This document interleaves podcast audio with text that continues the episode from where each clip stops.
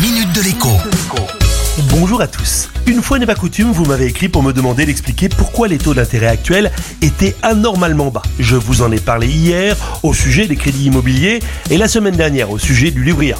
Je salue en particulier Sylvie qui a trouvé mes explications par mail très claires, explications dont je vais donc aussitôt vous faire profiter. D'abord, je l'affirme, les taux d'intérêt sont totalement, mais alors totalement déconnectés de la réalité.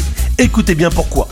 Si vous placez aujourd'hui 100 euros sur votre livret A, rémunéré à 1%, dans un an, vous recevrez 101 euros. C'est facile à comprendre.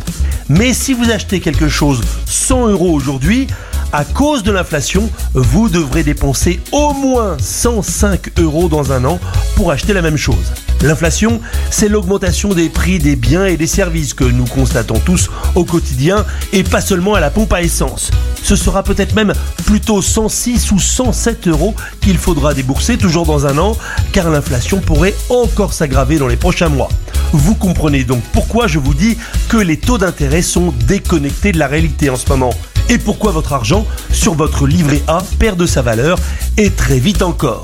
Mais pour le banquier, c'est exactement pareil. Quand il prête de l'argent à 1 ou 1,5%, qui plus est sur 15 ou 20 ans, il fait une très mais alors une très mauvaise affaire si l'inflation s'installe durablement. On peut même dire qu'il vous fait une fleur, presque un cadeau.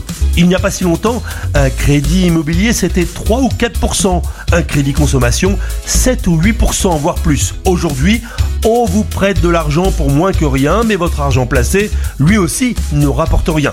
Il perd même de sa valeur tous les jours. Le pire, c'est que ça ne peut pas changer, mais ça, c'est une autre histoire que je vous raconterai demain.